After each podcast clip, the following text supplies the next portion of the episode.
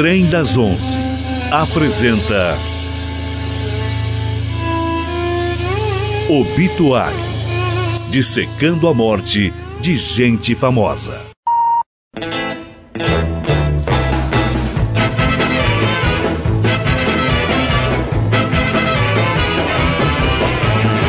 Novo aqui no nosso estúdio, André Bach. André, tudo bem? Tudo bom, Jarci? Nossa coluna obituário, como a gente chama ali nos corredores, né, André? A hora do presunto. É.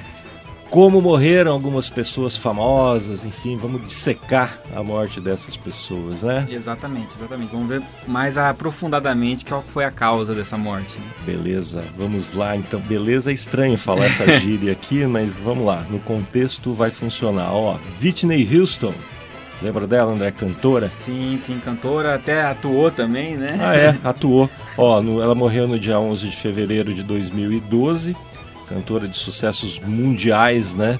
Como a música I Will Always Love You tema musical do grande, de grande sucesso, né, do, do filme, foi tema do filme Guarda-Costas de 1992, né, André? Exatamente. Olha, Viva, Whitney Houston vendeu coisa de 170 milhões de discos. Viva, André, ela também enfrentou uma batalha contra as drogas e morreu. A gente encontra na internet essas informações, André, que ela morreu depois de ingerir um coquetel de medicamentos com prescrição também com medicamentos, é, um coquetel, esse coquetel tinha medicamentos de venda livre uhum. e também álcool, né? Dizem que ao todo 12 frascos de diferentes medicamentos foram encontrados no quarto da cantora. Foi encontrado também no quarto do hotel onde ela estava, André, cocaína. Então, um fato curioso aí, né, André, que a filha da Whitney Houston, chamada Bob Christina Brown, morreu aos 22 anos, da mesma forma que a mãe, três anos depois, né, em 2015. Morreu de uma combinação de abuso de drogas e afogamento. Olha né? só. E interessante que, sabe como é que ela com, conseguia comprar a cocaína? Tem a, a Whitney é. Houston? É, é. Ela, um, um, cara que vendia cocaína para ela, ele colocava numa caneta hum. a cocaína e ia, ia pedir autógrafo para ela. Ela é. autografava para ele e ficava com a caneta. E aí o, o papel que tinha a foto dela tinha o dinheiro daí. Ah, é? é? Olha só, que artimanha. Bom, enfim. A Whitney Houston assinou um monte de autógrafo com essa caneta, pelo visto. Tinha 48 anos, né? Quando ela foi encontrada morta, submersa na banheira de um hotel em Los Angeles. André, em geral, assim, é o que a gente encontra uhum. ali no Google, você dá um, faz uma busca rápida, é o que você encontra ali. Certo. O que, que você tem a dizer a respeito da morte da Whitney Houston? O que, que você pode contar pra gente que está aqui nas entrelinhas do que a gente encontra na internet? Tá bom. Então, é, como você falou, ela foi encontrada submersa, né, com o rosto na, na água.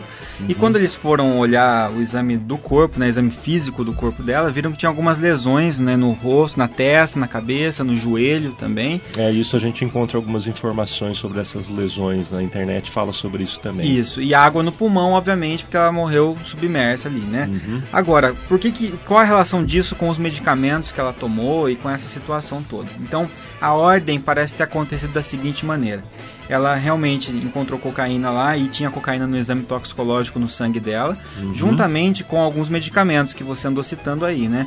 De venda livre, por exemplo, tinha a difenidramina, que o nome comercial é Benadryl nos uhum. Estados Unidos, que é um medicamento antihistamínico. Sabe quando você está com alergia e toma um remédio com alergia que dá aquele sono? Opa, Dramin faz isso. O Dramin né? também. Uhum. Mesma classe do Dramin também. Uhum. Então, era um medicamento desse tipo que ela tinha usado. Não se sabe exatamente a quantidade, mas parecia ser alta. E isso deixa a pessoa muito sedada, né? E junto com esse medicamento também tinha sido usado o medicamento que lá tem nome comercial de Xanax, que é o alprazolam. É um Desculpa med... a ignorância né, te interromper, mas o Dramin ele é, é alérgico ele é... O Dramin, ele acaba sendo... O Dramin sendo... é, é para enjoo... Ele é da classe dos chamados antihistamínicos, então hum. ele poderia até ser um antialérgico. Só que como ele tem uma ação também é interessante para cinetose, que é esse enjoo por movimento, ele, uhum. e como provoca muito sono, ele acabou sendo utilizado mais como antiemético, né, para impedir que a pessoa vomite, é, uhum. é, num caso de uma, movimentos muito bruscos, né, curva de carro, barco, Entendi. esse tipo de coisa. Só que para fazer isso, para fazer esse, esse efeito, o cérebro tem que ficar inibido. E ele então ajuda a inibir o cérebro e isso faz com que iniba também a, a área que deixa a gente acordado. Então ele também faz com que a gente durma. Uhum. E junto com esse medicamento tinha um outro, que é o alprazolam, que o nome comercial lá é... Isso já na Whitney Houston, na Whitney no, Houston. no corpo dela, né? Isso, uhum. que é o, o, o Xanax, que é um medicamento do tipo benzodiazepínico, que são medicamentos para insônia, são aqueles medicamentos do tipo Rivotril, né? então uhum. da mesma classe do Rivotril. Então, mais um sedativo. Então, você percebe que teve dois medicamentos aí que provocam sono. Um medicamento de venda livre, que é esse que é o tipo Dramin, uhum. e esse medicamento de venda controlada, que é o Alprazolam. Okay. E os dois juntos, a gente fala que ocorre um sinergismo, né? Aumenta o efeito. Um potencializa um o outro. Potencial... Perfeito. Um potencializa o outro. E isso faz com que a pessoa, tem... muitas vezes, fique com um nível de consciência muito baixo, né? Ela foi tomar o banho dela. E uhum. aí, quando a, a perícia chegou no local, que foi encontrado o corpo dela, parecia que fazia algumas horas já que ela tinha morrido. Mas ao olhar a água, a temperatura da água, a temperatura da água estava a 35 graus. Hum. Quer dizer, fazia horas que já tinha passado e a água estava a 35 graus. Quer dizer que quando a torneira foi aberta, essa água devia estar muito mais quente. Okay. Então ela abriu a torneira muito quente e não percebeu. E, como ela... e a água quente é outra coisa que ajuda no relaxamento. É, que relaxa, na verdade, relaxa, dilata os vasos sanguíneos. Né? Tá. Já vou chegar lá qual é a consequência disso. Tá. E ela entrou nessa água muito quente, tanto é que na, na pele dela foi encontrado escaldaturas, queimaduras pela água quente. Pela água quente. Só que ela não sentiu essa escaldatura, por quê? Porque ela estava sob efeito de medicamentos que causam mu muita ela diminuição. Ela não sentiu a queimadura em função do efeito dos remédios, Dos é remédios. Muita inibição do sistema nervoso fez com que ela não, embora estivesse quente demais, ela não percebesse, estava anestesiadona ali. Hum. E aí ela ficou um tempo lá. Ao que parece, ela tentou levantar para sair. Só que como você está numa água muito quente, ocorre o que a gente chama de vasodilatação. Os vasos sanguíneos ficam muito largos, dilatados. Hum. E isso faz o que com a pressão? Na verdade, isso cai, a pressão diminui. Então, sabe aquela sensação de quando você levanta muito rápido e dá uma escurecida? Sim. sim. É, no caso dela, foi mais intenso, porque quando ela levantou, é, o, os vasos estavam muito dilatados. E aí foi, foi mais difícil do sangue ter é, ter força suficiente, entre aspas, para ser bombeado para cima, para o cérebro. Ainda mais considerando que ela tinha aterosclerose e outros problemas decorrentes do uso crônico da, da cocaína. Então foi difícil para o coração compensar isso e ela teve uma síncope. Síncope é aquele desmaio porque a pressão caiu.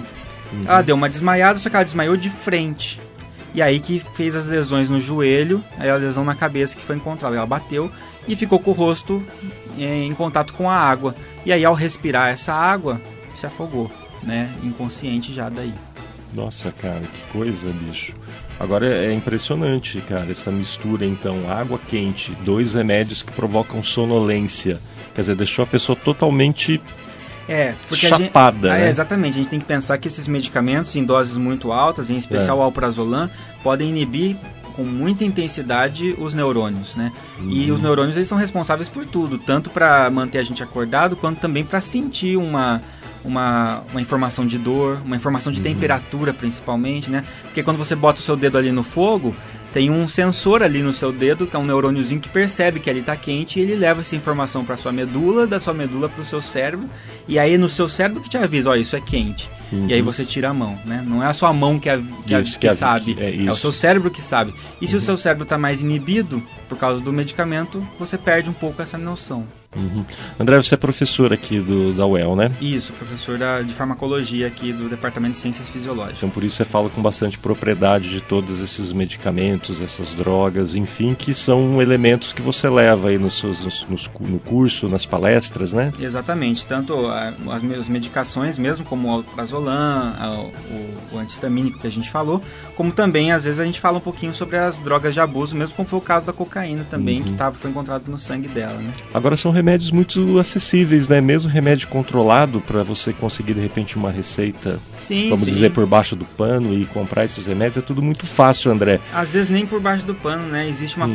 um uso de prescrição muito grande, né? As pessoas chegam com, com crítica de ah, com sintomas de insônia Hum. E aí o médico às vezes prescreve, né, para poder melhorar a qualidade de vida do paciente. Hum. Mas a gente às vezes tem que também tentar pensar em outras formas, né? Às Mas tem... acontece muito assim, o médico indica um remédio, tá lá, daí alguém da família indica um outro. E a pessoa vai lá e toma os dois. Isso, perfeito, Gerson. Então hum. uma pessoa tá tomando lá um medicamento, de repente ela toma um segundo medicamento e aí tem o risco da, do que a gente chama de uma interação medicamentosa. Uhum. E essas interações podem tanto potencializar o efeito, que foi até o que você concluiu ali, uhum. quanto antagonizar o efeito, né? Às vezes tem medicamentos que um corta o efeito do outro, né? É isso aí. André, essa é a nossa coluna Obituário. Hoje a gente dissecou aqui a morte da Whitney Houston. Isso aí. Né? Aqui na, na, no trem das 11, então a coluna Obituário, que a gente chama ali nos corredores a hora do presunto, André. A gente volta numa próxima edição aí com mais um dissecamento. Mais é uma assim celebridade. Fala, né? Mais é. uma celebridade, a morte de uma celebridade vai ser dissecada aqui pelo André Bach, colaborador do Trem das 11, tanto na coluna Obituário quanto também na nossa quarta nerd, né, André? É isso aí, gente. Então até o próximo programa. É isso aí. E para ilustrar essa coluna com música, vamos lá. Cantando, mais do que isso, na verdade, dando uma outra roupagem, uma sensacional roupagem de jazz para uma das músicas que a cantora Whitney Houston gravou, voz de uma nova geração de atores e também cantores da Broadway, o incrível Mikal Kilgore, já atuou em montagens recentes de espetáculos clássicos da Broadway, como O Mágico de Oz e Jesus Cristo Superstar. É ele dando um belo trato na música que a Whitney Houston gravou, Mikal Kilgore.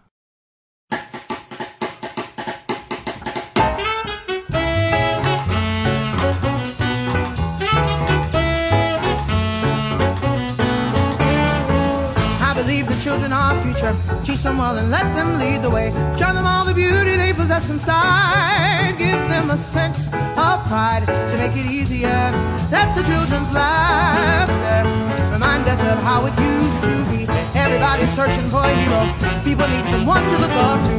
Never found anyone who could fulfill my need. An only place to be.